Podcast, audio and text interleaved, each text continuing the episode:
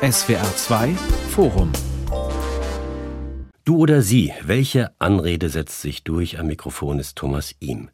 Du bist bestimmt schon mal von irgendwelchen Leuten geduzt worden, ohne jedes Einverständnis. Einfach, weil das Sie so langsam ausstirbt. Und Sie haben sich dann vielleicht gefragt, was soll das? Ist es respektlos oder schafft es Vertrautheit? Angeblich sorgt das Du im Betrieb für weniger Hierarchie unter Kollegen stärkt es den Teamgeist und wenn du einen Handyvertrag abschließt, wirst du sowieso geduzt. Im SWR2 Forum allerdings ist das Sie die Regel. Ob das gut ist oder ob das so bleibt oder ob wir mit dem Du besser dran wären, darüber unterhalten sich jetzt der Sprachwissenschaftler Professor Dr. Horst Simon von der Freien Universität Berlin, der Journalist und Stilist Matthias Heine von der Welt, er ist auch Autor mehrerer Bücher über die Sprache und die Benimmberaterin Birte Steinkamp von der Knicke Gesellschaft. Sie ist gewissermaßen auch eine Kollegin. Sie hat einen Podcast, da geht es über Etikette und Manieren. Knicke, fangen wir mal mit dem Freiherrn an, dessen Hauptwerk über den Umgang mit Menschen aus dem Jahr 1788 solche Werte wie Höflichkeit und Taktgefühl vermitteln sollte. Das war angewandte Soziologie, aber sehr viel mehr als eine Sammlung von Benimmregeln. Aber auf genau diese wird der Knicke gerne verkürzt. Und Frau Steinkamp, genau das erwarten Ihre Kunden vielleicht auch von Ihnen. Deshalb ganz praktisch gefragt, sind wir vier gut beraten, uns hier zu sitzen? Unbedingt, ja. Sie haben das ja schon ganz fantastisch zusammengefasst, was Knigge wirklich wollte und mit welchem Missverständnis wir heute häufig kämpfen. Aber es gilt eben heute immer noch, dass sich Erwachsene, vor allen Dingen fremde Menschen, erst einmal untereinander siezen, so lange bis etwas anderes einvernehmlich äh, vereinbart wird. Herr Heine, unsere Chefs, meiner vom SWR und Ihrer von der Welt, liebäugeln mit dem Firmen-Du, dann hätte ich es mit dem Kai und Sie mit dem Ulf zu tun. Ich sage Ihnen mal ganz ehrlich, das will ich nicht. Aber ich könnte jetzt nicht genau sagen, warum. Wie ergeht es da Ihnen? Ich empfinde das auch als ambivalent, sagen wir mal. Mit dem Ulf habe ich keine Probleme, weil ich lange Zeit ohnehin der eins, einer der wenigen Leute war, die er nicht geduzt hat. Und jetzt bin ich da einfach eingemeindet. Außerdem ist der auch ganz nett. Äh, das ist so ein Typ, dem, bei dem man da auch nicht so ein hierarchisches äh, abschreckendes Gefühl hat. Aber ich will eine andere Geschichte erzählen, wie das beleuchtet, dass die Hierarchien dann eben nicht plattgewalzt werden. Dadurch bei einer der letzten Sparrunden, bei denen wieder Leute, Leuten vorgeschlagen wurde, sich mit einer Abfindung zu verabschieden, wurde ein Kollege von mir zum damaligen Herausgeber bestellt und ähm, ahnungslos ging er hinein und er hörte dann den Satz, ich kenne Sie nicht, ich habe noch nie was von Ihnen gelesen, aber Sie stehen auf meiner Liste und sollen weg. Und wenn ich mir vorstelle, das Ganze hätte jetzt auch noch mit Du stattgefunden, wäre es noch grausamer und absurder gewesen, als es sowieso ist. Und es zeigt eben, dass das Du eben überhaupt nichts dazu beiträgt, die Hierarchien einzuebnen. Die Hierarchien zwischen den Gefeuerten und den Feuernden bleiben. Herr Simon, Sprache verändert sich laufend, schon immer, das ist eine Binse. Aber diese Tendenz zum Du, kommt die nun evolutionär oder, wie man es empfinden könnte, doch eher revolutionär daher? Ja, jetzt die Frage, wie lange Sie den Zeitraum für Revolutionen ansetzen. Ähm, es ist nicht, dass, dass das seit gestern der Fall ist, sondern eine Informalisierung und eine Kolloquialisierung der Gesellschaft und der gesellschaftlichen Normen gibt es ja schon seit längerem. Also das ist ja nichts Neues. Es ist in der Tat so, dass wir aktuell das beobachten, eben wie Sie gerade vorhin schon gesagt haben, diesem Firmen-Du oder dass mich gewisse Firmen mich auch duzen, also nicht nur innerhalb der Firma, sondern auch ihre Kundschaft duzen, das ist relativ neu. Aber ähm, dass wir insgesamt lockerer miteinander umgehen, das das ist ähm, im gesamten westlichen Europa seit, dem, also seit Ende des Zweiten Weltkriegs, dass sich das in die Richtung entwickelt hat und vor allem seit den späten 60er Jahren dann. Also das ist so gesehen eine so, doch eher längerfristige Angelegenheit, die vielleicht momentan ein bisschen Fahrt aufnimmt, aber es ist jetzt nichts, was gestern erst erfunden worden wäre.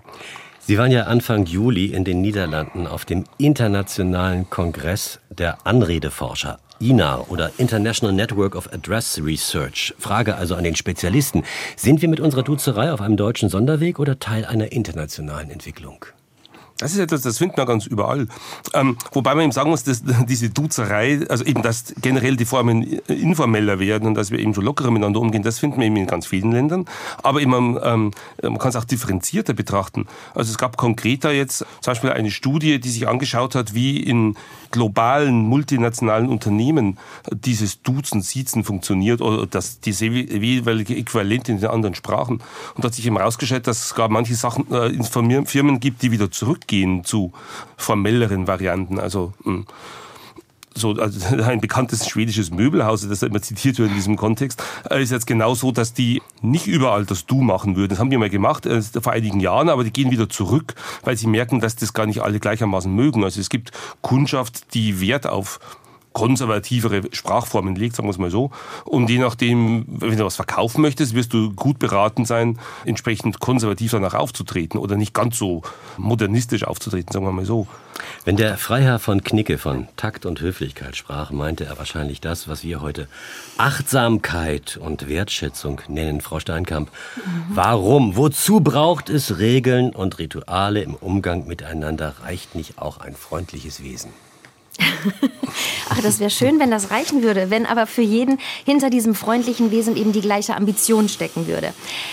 Ich möchte einmal kurz mit dem Begriff Regeln etwas aufräumen, denn auch wir Etikette-Trainer oder die Menschen, die sich viel mit dem Umgang miteinander beschäftigen, wir sprechen ungern von Regeln, weil es einfach keine, keine gesetzesähnlichen Vorgaben sind, sondern es sind einfache Empfehlungen. Und genau so hat eben Knigget das auch ausgedrückt. Ein Leitfaden, eine Handreichung für einen guten, aufmerksamen, achtsamen Umgang miteinander. Und er hat das ja auch aus, aus einer Erfahrung herausgeschrieben. Er war ein guter Beobachter der Gesellschaft und er hat sich eben selbst oft so daneben benommen, dass er aus diesen Situationen gelernt hat und auch ausgedrückt hat, macht es nicht so wie ich. Ich kann euch wirklich aus eigener Erfahrung sagen, was ungeschickt ist. Und das ist auch ein Wort, mit dem wir arbeiten. Ähm, ein Verhalten ist nicht richtig oder falsch, streng nach Regeln, sondern es ist angemessen oder unangemessen, beziehungsweise geschickt oder ungeschickt. Ist das jetzt Haarspalterei oder nicht, wenn man eine Unterscheidung macht zwischen Regeln und Empfehlungen? Also ich habe den Eindruck, es sind schon Regeln, wenn man beispielsweise einem Kind sagt, gib die rechte Hand und nicht die linke. Ist doch so, oder? Ja, Regeln klingt immer wie eine strengere Vorgabe. Letztendlich ist aber jeder Mensch selbst dafür verantwortlich, wie er mit anderen Menschen umgeht. Das heißt, wenn sich jemand extrem unangemessen äh, kleidet, oder bleiben wir mal bei unserem Thema, wenn jemand einen fremden Menschen, einen deutlich höher gestellten Menschen einfach so duzt, dann wird er ja nicht gleich verhaftet. Aber es ist eben sehr ungeschickt, vielleicht für die berufliche Karriere, für äh, das soziale Miteinander, für die Beziehung zueinander. Deswegen plädieren wir dafür oder ich auch dafür, dass jeder so bewusst mit anderen Menschen umgeht und auch sich seiner Wirkung und der Wirkung seines eigenen Handelns so bewusst ist, dass er selbst die Entscheidung trifft, ich duze oder ich sieze, ich ziehe mich so an, ich rede so mit dem, ich schreibe eine E-Mail pünktlich oder nicht pünktlich und so weiter. Also egal, ob man es Regeln oder Empfehlungen nennt, ich bin sehr dankbar, dass es das gibt. Ich komme aus einer ja, kann man so sagen, Unterschichtfamilie. Meine Mutter war Putzfrau, mein Vater ein italienischer Gastarbeiter, den ich nie gesehen habe. Ich habe mir das ähm, mühselig angeeignet, es gelernt, solche Regeln, Empfehlungen, Spielregeln, wie auch immer man das nennt. Ich habe gar nicht so ein Problem mit dem Wort Regel, weil ich da auch an Spielregeln denke. Vielleicht, weil es gibt auch, weil ich auch, auch ähnlich wie Herr Simon auch aus der Sprachecke komme und äh, da gibt's die, auch die Metapher vom Sprachspiel, die die Sprache erklärt. Und ich finde das sehr, auf jeden Fall sehr hilfreich, solche, dass es solche Sachen gibt und mhm. empfinde das gar nicht als negativ, ganz egal, wie man es nennt, mhm. Regeln. Es ist einfach sehr hilfreich und äh, Gleichzeitig, das kurz zu beschreiben mit dem Kundenduzen, also ich empfinde es zum Beispiel, ich weiß mittlerweile einfach, wenn ich von Medien, die das ja immer häufiger auch machen, jugendorientierten Medien wie Z oder Bento oder wie sie alle heißen und hießen, dass ich dann nicht gemeint bin, wenn die mich in der Überschrift schon duzen. Zehn Dinge, die du wissen musst, äh, um den Sommer ohne Sonnenbrand zu überstehen. Dann denke ich mir lieber, ja. da habe ich lieber einen Sonnenbrand, ähm, als, als, äh, als mir das, das durchzulesen.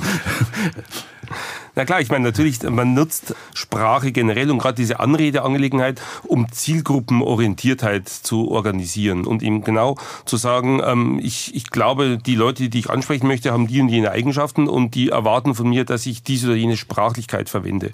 Und das ist ja okay, das ist äh, da, äh, wenn das funktioniert, umso besser. Dann weiß ich eben, ob ich gemeint bin oder nicht mhm. oder ob ich da jetzt einkaufen möchte bei diesen Leuten, weil die mich immer siezen und ich mag das eigentlich mhm. nicht. Ich bin einer, der immer geduzt werden möchte oder andersrum, je nachdem halt. Und das mm, ist ja okay. Das ist halt eine differenzierte Gesellschaft und die einen sind so und die anderen sind anders. Ja. Mit diesem Regelbegriff, eben, da kann man ein bisschen überlegen. Es gibt ja so Regeln, die sind ganz hart, irgendwie, die werden vom Gesetzgeber gegeben und da heißt irgendwie, du darfst bei Rot nicht über die Ampel gehen, wobei das eben auch eine Regel ist, gerade wenn man in Berlin wohnt, weiß man, dass die auch nicht immer eingehalten wird. Wer einen Polizisten duzt, macht sich immer noch strafbar. Ja, interessanterweise duzt mich aber die Berliner Polizei. Das ist ähm, Berlin. das ist Berlin. nee, da steht auch, das steht auch bei den, auf den Autos drauf, da für dich ist deren Slogan. Also, also es gibt Regeln, es gibt halt Regeln und die sind aber mehr oder weniger weich. Und es gibt manche Regeln, die sind ganz hart, irgendwie, du sollst niemanden umbringen oder so. Und es gibt andere Regeln, die sind weicher, mit diesen Ampeln. Und mit der Sprache ist es irgendwie auch so. Ich meine, und, und das Schöne ist, das, dass die eben auch nicht gegeben werden. Also das, ähm, Knigge hat ja selber, war ja eher empirisch orientiert, er hat ja nicht gesagt, so musst du sein, weil ich mir das ausgedacht habe, sondern eben, wie vorhin gerade schon gesagt, der ähm, hat beobachtet, was so die, die was günstig ist im, im menschlichen Umgang und hat dann äh, empfohlen, wenn du es auch so machst, wird es günstig für dich sein, wenn du dich ganz anders behältst, bist halt irgendwie ein Sonderling und dann wirst irgendwie mhm. schief angeschaut oder so. Und so geht es ja mit, mit allen Normen, die sich auch die sich ähm, aus sich heraus entwickeln, die dann doch eben wieder evolutionär entwickeln, die nicht von oben gegeben werden. Und gerade Sprache ist so ein Punkt, dass es von ganz geringen Ausnahmen abgesehen, was jetzt die Rechtschreibung zum Beispiel angeht, alles andere an Sprache sich ja natürlicherweise entwickelt und allerlei Sprachveränderungen stattfinden, ohne dass das irgendjemand wollen würde oder ohne dass da irgendwie jemanden gibt, der da eingreift, sondern einfach, weil der, der kommunikative Umgang dazu führt, dass systematisch Veränderungen stattfinden. Ja, und die begreifen auch schon Kinder. Also ich habe zum Beispiel, wenn es um bestimmten Wortgebrauch geht, ich habe drei Töchter, habe ich denen immer erklärt, dieses Wort kannst du mir gegenüber gebrauchen, aber nicht in der, in der Schule. Du weißt, hast schon begriffen, dass du in der Schule mit deiner Lehrerin anders redet und eure Lehrerin redet auch anders mit euch, als sie privat mit in euch reden würde und in den Aufsätzen erwartet sie, dass ihr euch anders ausdrückt. Das begreifen auch schon Dritt- oder Viertklässler. Manchmal begreifen es allerdings auch erwachsene Germanistikstudenten nicht. Es gibt da immer die, äh, das geht, da ging es nicht ums Duzen, sondern um informellen Sprachgebrauch. Mhm. In meinem Studium habe ich mal erlebt, dass ein äh, Kommilitone bei jedem zweiten Satz ein Halt einfügte.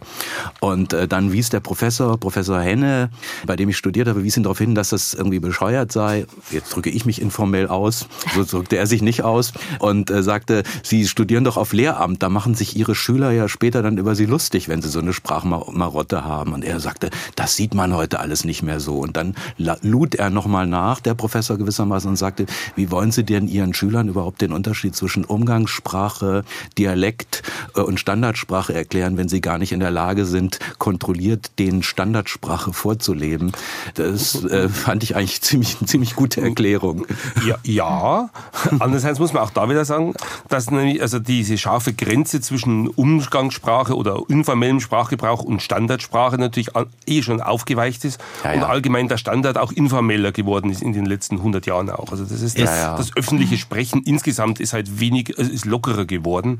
Und äh, man kann schon sagen, dass es Unterschiede natürlich gibt. Es gibt Registerunterschiede zwischen verschiedenen Textsorten und Situationen, wo wir erwarten würden, mehr oder weniger locker zu reden. Aber es ist eben schon so geworden, dass insgesamt diese Sachen weniger streng gesehen werden. Und das ist ja mit allem so. Ich meine, mein, mein, mein Großvater wäre noch mit nicht ohne Hut aus, ja. auf die Straße gegangen. Und das ist heute irgendwie auch nicht mehr so schlimm, wenn man ohne Hut irgendwo unterwegs ist ist oder wenn man Kaffee trinkt auf der Straße oder Es gibt so. diese Generation, die hatte den Hut sogar noch im Auto auf. Ja. Das, das, das, ist ganz ausgestorben. Es ist halt aber auch so ein Problem mit der Logik, mit dem Du oder mit dem Sie und der damit verbundenen Unsicherheit. Und dann komme ich mal wieder auf die Regeln zurück. Das Wesen, dem wir den höchsten Respekt entgegenbringen, das ist Gott, aber der wird grundsätzlich geduzt. Der höchste Repräsentant eines Staates allerdings kann nicht geduzt werden. Geduzt werden aber wiederum Tiere oder Leichen. Ähm, da wäre ein Sie vollkommen fehl am Platz. Frau Steinkamp, warum? Das ist nicht logisch, oder? Das, nein, ich, äh, Sie merken, ich bin kurz sprachlos. das ist, das, das ist, ist ganz schlecht in einer wo es über Sprache geht. Die Zombie-Apokalypse muss erst noch kommen. ja, ja, genau. Ähm, ich möchte aber ähm, noch kurz auf den einen Satz eingehen, der bei Herrn Heine eben gefallen ist. Dieses, das sieht man heute nicht mehr so. Und auch Herr Simon ist ja eben schon drauf eingegangen. Das ist auch etwas, was wir beim Thema miteinander umgehen sehen. Dieses, das ist ja heute alles nicht mehr so streng. Und äh, da bin ich auch wieder beim Thema Siezen, Duzen, Hierarchien, denn Per se denken die Menschen ja, ein Sie ist respektvoller als ein Du und ein Du ist eben viel freundschaftlicher und viel sympathischer als ein Sie.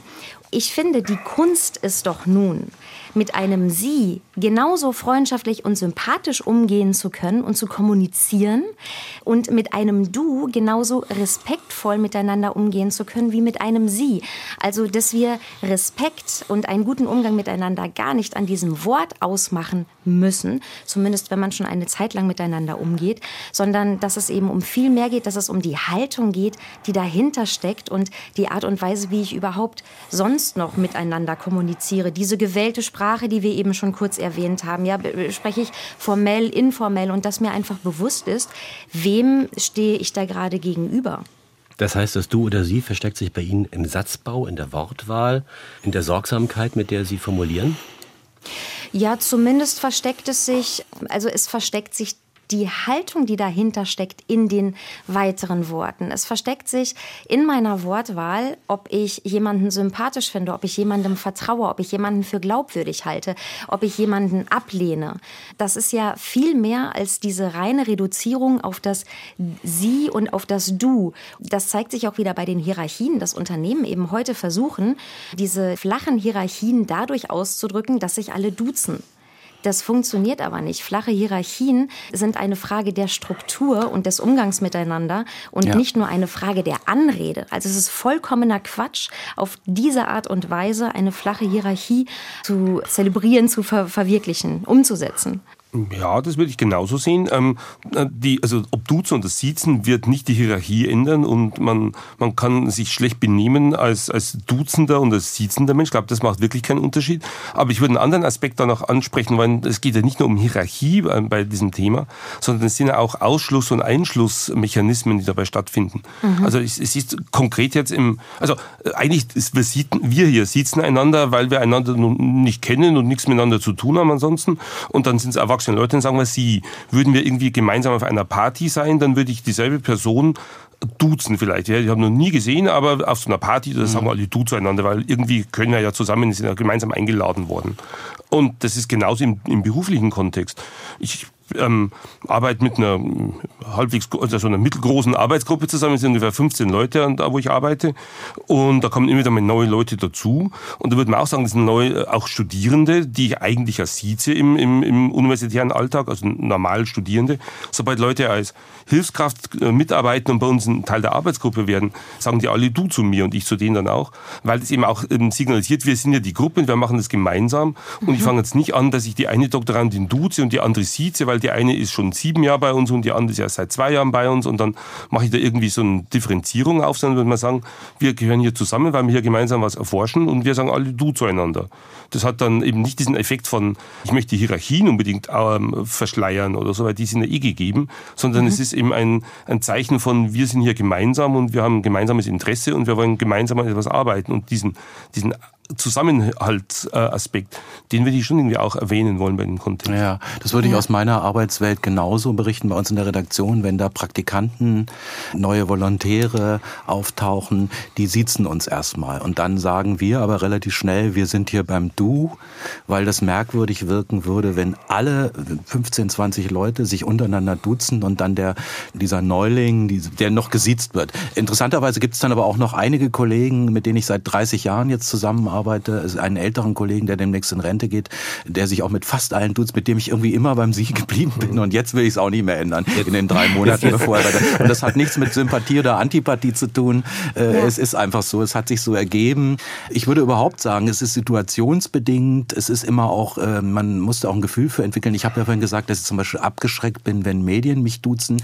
Es gibt aber auch andere, äh, sagen wir mal, Leute, die mir was verkaufen wollen, Institutionen, Phänomene, die mir was verkaufen, bei denen ich das Duzen akzeptiere. Ich kaufe mir zum Beispiel relativ häufig Kleidung bei einem ähm, Hersteller, einem Berliner Hersteller, der so auf Surfer, Surfkleidung spezialisiert ist. Die machen halt schöne Sommerschuhe. Ich surfe selber überhaupt nicht, aber äh, schöne T-Shirts, schöne Hosen. Und bei deren Online und in deren Läden akzeptiere ich das, dass, ähm, dass ich mich auf die, in deren Milieu hineinbegebe, wo das Du einfach eine Selbstverständlichkeit ist. Und da empfinde ich das jetzt auch nicht als Abschrecken, sondern das ist selbstverständlich, dass, dass da, da, da, das ist was anderes als von einem Medium, wo ich dann auch mehr Auswahl habe. Du oder sie, welche Anrede setzt sich durch unser Titel heute im SWR2 Forum mit dem Journalisten Matthias Heine, dem Sprachwissenschaftler Professor Dr. Horst Simon und der Benimmberaterin Birte Steinkamp. Herr Heine, noch mal ganz kurz von Kollege zu Kollege. Dieses Beispiel, was Sie da mit dem Volontär genannt haben, das habe mhm. ich aber auch schon umgekehrt erlebt, dass da nämlich eine mhm. junge Hospitantin war, die hat mich dann einfach geduzt. Die dachte wohl, sie sind, ist in einem Unternehmen gelandet, wo sich alle ganz natürlich duzen. Sie wollte dann eben auch die Distanz abbauen. Ich mhm. fand das ein bisschen befremdlich, konnte jetzt aber auch nicht irgendwie zu ihr sagen, sagen, ach, äh, würden wir uns bitte noch mal ein bisschen siezen, so lange, also bis ich Ihnen altväterlichst onkelhaft das Du anbiete. Ja, also wie gesagt, bei uns in der Redaktion, auch in der erweiterten Redaktion, ich habe jetzt vorhin vor allen Dingen vom Feuilleton geredet, geht die Tendenz sowieso dahin.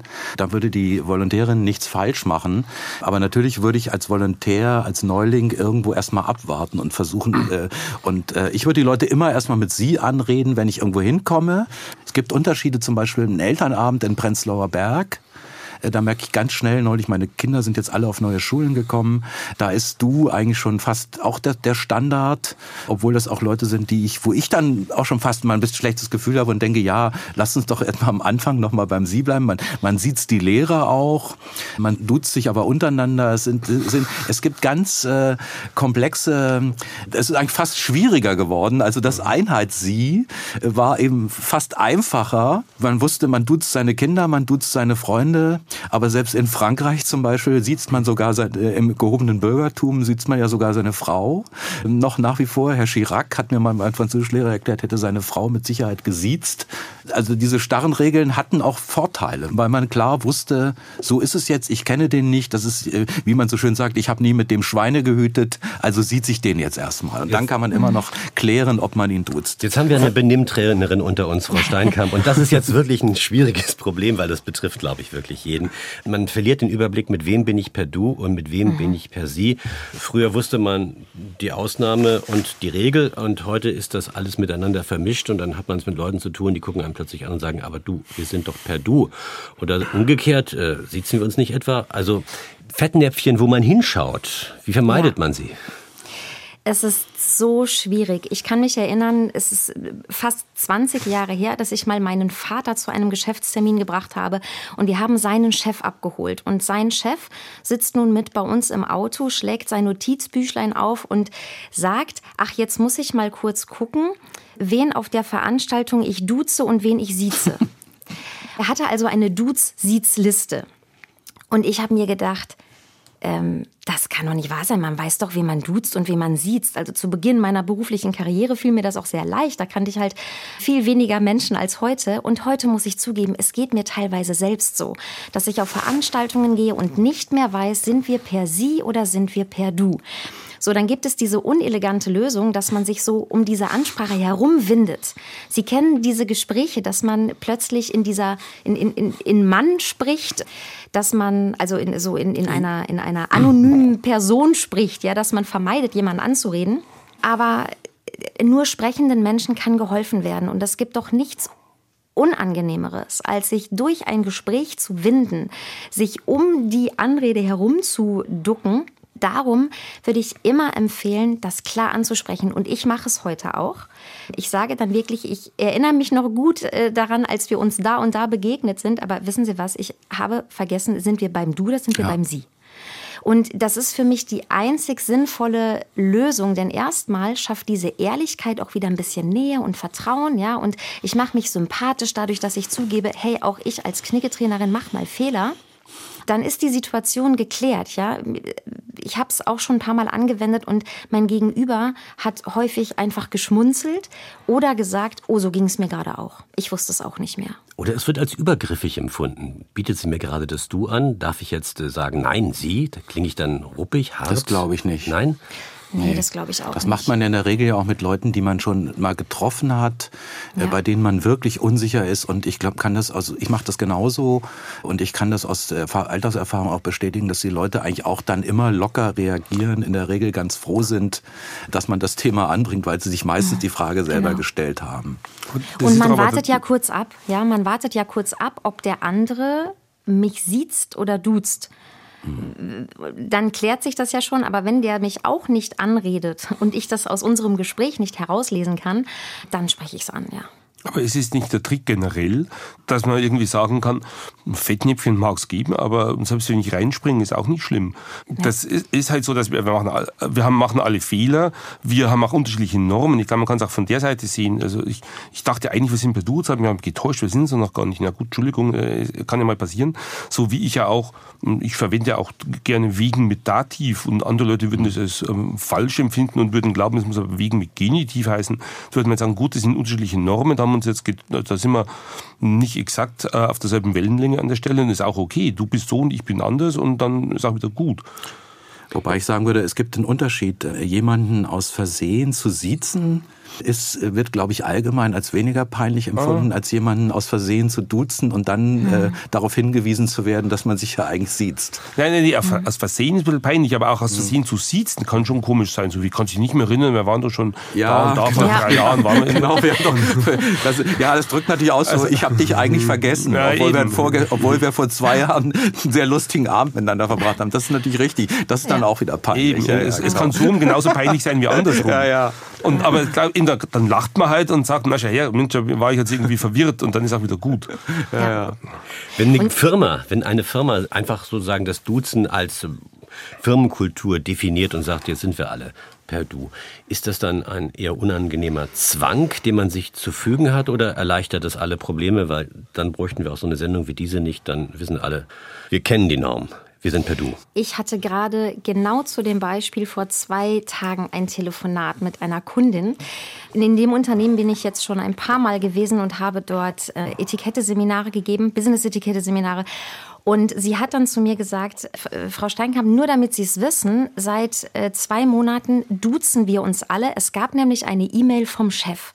Mhm. Und, in, und das ist ein Unternehmen mit äh, mehreren hundert Mitarbeitern. Wir sprechen nicht von 20 Mitarbeitern, sondern von mehreren hundert. Darum gab es eben diese E-Mail in der stand, ich möchte, dass wir uns jetzt alle duzen, also für euch alle, ich bin der Martin.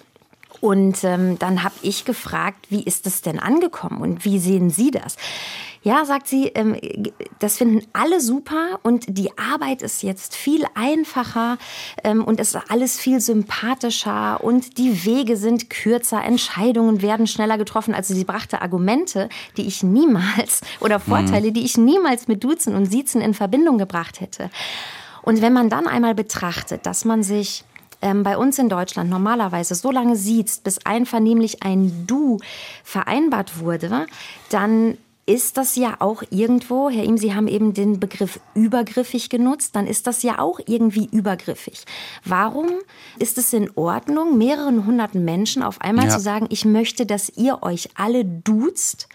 Warum ist es aber nicht in Ordnung, zu sagen, ich möchte, dass wir uns alle siezen, weil sich dann wieder der ein oder andere pikiert, zurückzieht und sagt, na ja, aber ich fühle mich mit einem Du besser und ich finde ein Sie befremdlich. Also das ist eine für mich immer noch ungeklärte Situation.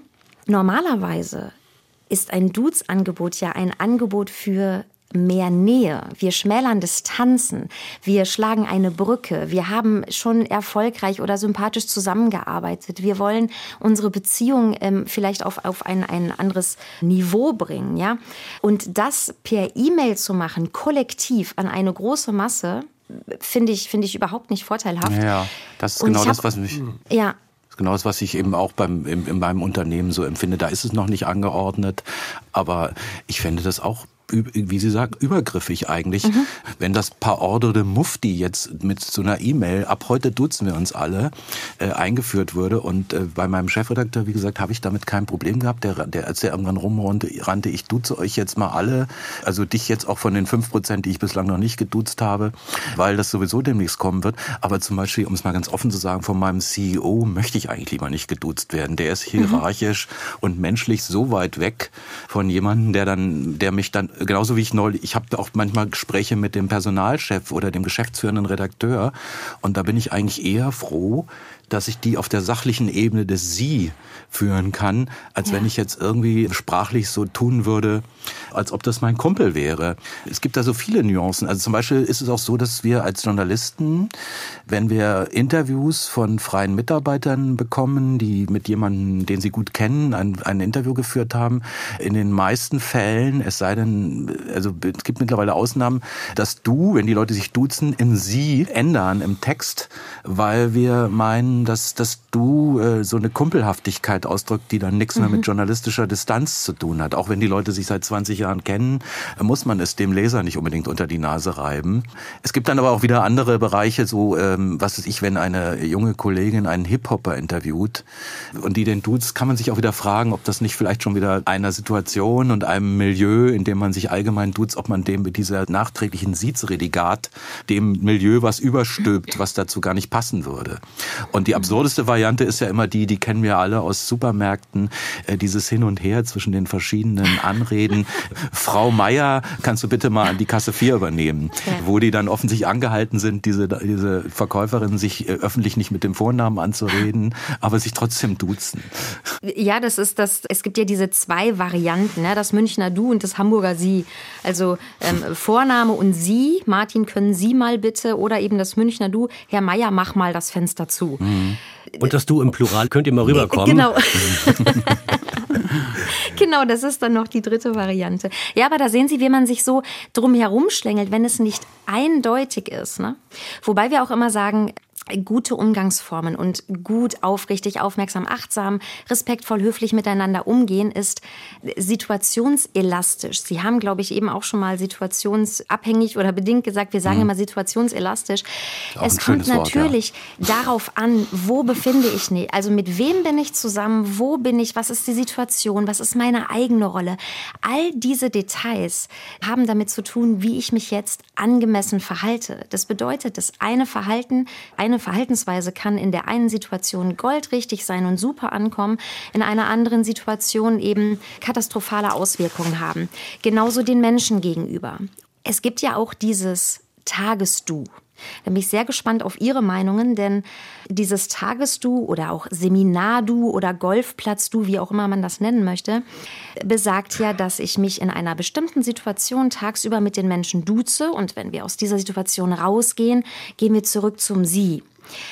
Und ich persönlich finde das sehr befremdlich. Wir brauchen da aber auch für mhm. verschiedene Situationen Absprachen. Da komme ich gleich noch zu. Aber ich habe eine Geschichte mal tatsächlich auf dem Golfplatz erlebt, dass eine Dame im Flight gesagt hat, also es war ein Turnier und die hat im Flight gesagt, ja, für diese Runde, für euch alle bin ich ja Margit, aber dann nach der Runde bitte wieder Frau Dr. Müller. Die hatte bestimmt ein hohes Handicap und, und war eine grottenschlechte Golferin, also, oder?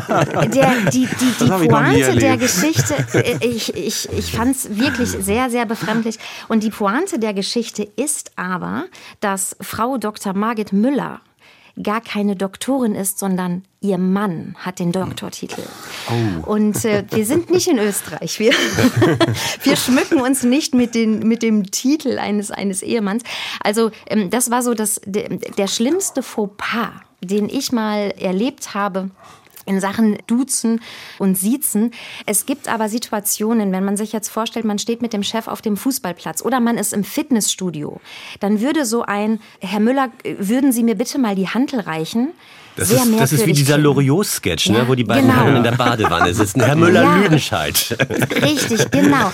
Und dafür brauchen wir Absprachen. Und deswegen situationselastisch immer mal gucken, wo bin ich hier, mit wem bin ich hier, wie fühlen wir uns beide wohl und wie kann es hinterher weitergehen. Denn ein einmal angebotenes Du wird auch nicht mehr zurückgenommen. Wie macht das ein junger Mensch, der jetzt beispielsweise angesprungen ist auf eine Anzeige einer Firma? Er soll sich da bewerben, er tut dies, er wird eingeladen und sitzt nun dem Personalmenschen gegenüber. Und die ganze Zeit war es per Du und jetzt sagt sich dieser junge Mensch, ich will hier einen Job haben, ich kann den doch unmöglich duzen. Wie soll er sich verhalten? Wie ist die Situation? Kennen die sich vorher oder? Nee, nein, das ist ja häufig so, ich sehe das ja auch im Kino, bei vielen Stellenanzeigen, die Firmen werben jetzt Ah, um junge okay. Menschen, nicht?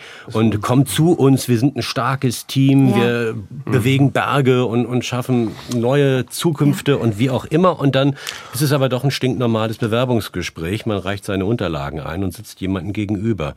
Das ist steif und förmlich und das Du scheint mir da irgendwie nicht ganz passend zu sein. Ja. Unbedingt Ja, siezen. Unbedingt. gut. Ich würde Unbedingt. Bis das angeboten wird, das, bis das Du wirklich im Gespräch angeboten wird und zwar im Business-Kontext Ähm. von der hierarchisch höheren Person. Na, ist es so? Ich meine, ähm, also ich würde ja als bewerbende Person vielleicht nicht anfangen mit dem Duzen, klar. Aber äh, die Personalperson, die da sitzen wird, die wird ja irgendwie eine Anrede verwenden, die eine oder die andere. Ja, ja. Und Mhm. wenn, wenn der Mensch zu mir sie sagt, dann sage ich auch sie zurück. Wenn der Mensch zu mir du sagt, dann sage ich du zurück. Weil wir symmetrisch sind im Deutschen einfach. Das ist ja in anderen Sprachen ja nicht so. Da gibt es ja eine Menge Sprachen, wo es asymmetrische Anreden gibt, was im Deutschen bis auf ganz wenige Ecken, ein, in der Schule kommt das irgendwie vor gegenüber Mhm. Kindern. Aber ansonsten hat man, oder ab gegenüber Kindern, aber unter Erwachsenen gibt es eine symmetrische Anrede. Ja. Und da würde ich einfach warten als Bewerber und, oder Bewerber, wie die Person mich anspricht. Und wenn der du sagt, dann käme es mir komisch vor, wenn die bewerbende Person sie sagen würde als Antwort. Es kommt, Das stimmt, ich, da auf- haben Sie recht. Ich würde das auch immer, wie Sie, ich integriere das Wort jetzt sofort in meinen Wortschatz situationselastisch handhaben. das ist so, so toll, das Wort. Äh, äh, es ist, nicht- wird, kommt auch darauf an, wenn man sich bei der, sagen wir mal, bei der Berliner Sparkasse bewirbt oder bei einem, auch, auch bei einem großen traditionellen Handelsunternehmen, bei Rewe als Kaufmann, würde ich immer erstmal davon ausgehen, dass ich in dieser Situation eher das Sie verwende, auch wenn ich in der, das, und das ist wieder inter- interessant, da ist eben wirklich eine gewisse hierarchische Asymmetrie, auch wenn ich in der Anzeige, komm zu uns, geduzt worden bin, würde ich nicht davon ausgehen, dass ich im Bewerbungsgespräch, wenn ich dem äh, 50-jährigen Personalchef gegenüber sitze, den sofort duzen müsste. Das ist eine ganz interessante Asymmetrie. Aber natürlich, wenn ich bei dem, mich bei dem vorhin erwähnten ähm, Hersteller von Surfklamotten bewerbe und da sitzt mir einer gegenüber, äh, der äh, barfuß in seinen Slippern da sitzt und ähm, äh, ein T-Shirt hat mit einem lustigen Spruch drauf, würde ich vielleicht erstmal davon ausgehen, dass ich den lieber, da würde ich auch vorsichtig abwarten, aber ich würde mich grundsätzlich eher auf ein Du einstellen, weil ein Sie vielleicht dann zur Situation nicht passend sein könnte. Ich will noch mal ganz kurz auf einen kleinen Nebenaspekt zusteuern und das ist neben dem Du und dem Sie natürlich dann auch die korrekte Anrede im Schriftverkehr. Ich habe das auch schon erlebt, dass ich nicht mehr wusste, ob ich jemanden duze oder sieze. Also Hallo, Vorname, Nachname, dann irgendwas aufgeschrieben mit besten Grüßen und dann irgendwie schreibe ich jetzt den ganzen Namen runter oder nur den Vornamen. Irgendwas habe ich dann gewählt. Es war immer ein zähes Ringen mit mir. Irgendwann habe ich den Typen dann geduzt und dann hat er mich auch geduzt und dann haben wir uns auf die Art und Weise verständigt. Aber wie sagt man dann nun zu jemandem heute, wenn man ihn schriftlich anredet? Lieber oder sehr geehrter oder sehr verehrter oder aller DDR, Wärter, Herr sowieso oder werte Dame sowieso, fand ich auch immer ganz hübsch. Oder eben doch dieses Hallo. Ja, das ist so ein sich, sich dahin entwickeln. Ne? Es gibt ja auch die DIN 5008, die, die da ganz klar sagt, Nein. die Standardansprache, ja, die Standardansprache ist wirklich sehr geehrte Frau, sehr geehrter Herr. Jetzt kann man das, wenn wir die Gender-Debatte ansehen, auch schon wieder kritisieren, aber ich sage einfach mal, wie es dort drin steht. Sehr geehrter Herr, sehr geehrte Frau, zum Beispiel in einer E-Mail. Und dann wird abgeschlossen mit, mit freundlichen Grüßen. Das ist so die formellste Variante der Anrede und auch der Grußformel am Ende.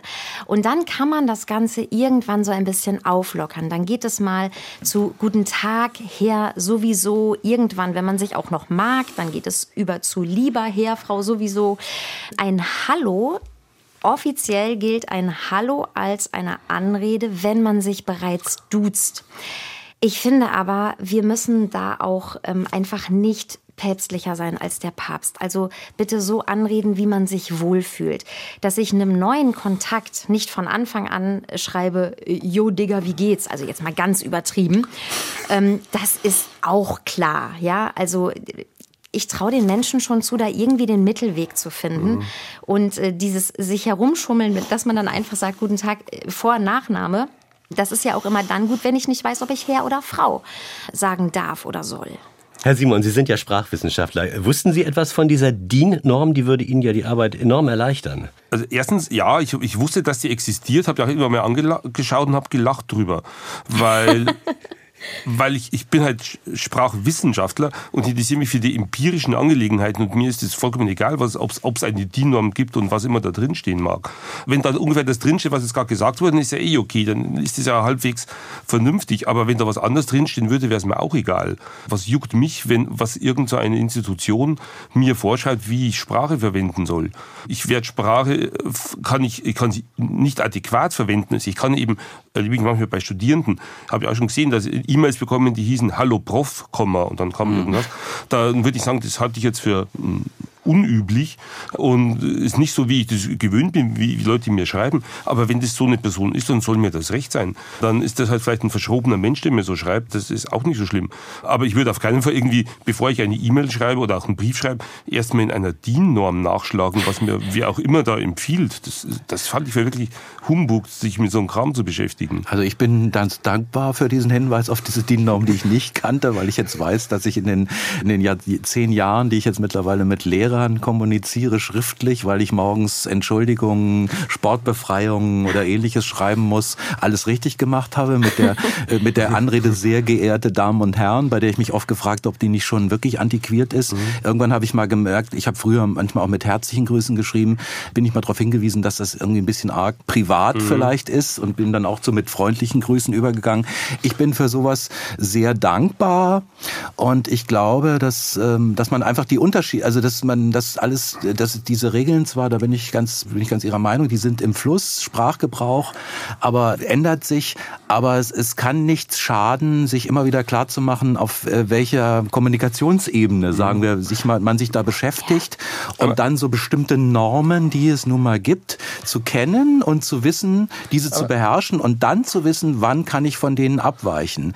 Also bei dem Studenten zum Beispiel würde ich jetzt sagen, wenn der alle so anredet und wenn der die alles so ankumpelt, verbaut er sich möglicherweise auch spätere Karrierechancen im Beruf, könnte das mal irgendwann unpassend werden. Ja. Und genauso wie, der, wie, wie dieser Hinweis meines äh, Professors damals an diesen Studenten auf die A, auf das Vorexerzieren von Standardsprache und B auch, und das kann ich aus der eigenen Schulpraxis als Schüler bestätigen, so eine Marotte, jedes zweite Wort halt äh, zu sagen, das fliegt einem ganz schnell um die Ohren in der, in der Arbeitspraxis als Lehrer. Wir hatten einen Lehrer, der immer mhm. alles als mhm. günstig bezeichnete, wenn er irgendwie, oder als nicht so günstig, wenn er, wenn er was Negatives ausdrückt. Der hieß auch noch Günther mit Vornamen, der oh. hieß dann bei uns bei den Schülern ganz schnell Günther günstig. Also, was lernen wir jetzt aus all dem, was wir hier besprochen haben? Was sagt Ihr Bauchgefühl? Werden wir uns in Zukunft mehr duzen, noch mehr duzen oder vielleicht doch wieder auch etwas mehr wieder siezen, Frau Steinkamp? Ich hoffe, dass wir uns mehr siezen, befürchte aber, dass wir uns mehr duzen.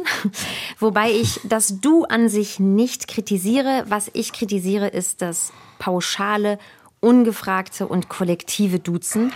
Und ich finde, wir sollten einfach darauf achten, erstmal ein bisschen Distanz wahren und ähm, dann abwarten, wie fühlt sich denn der andere wohl am wohlsten und niemanden verurteilen, egal ob er Hallo Prof oder ähnliches schreibt.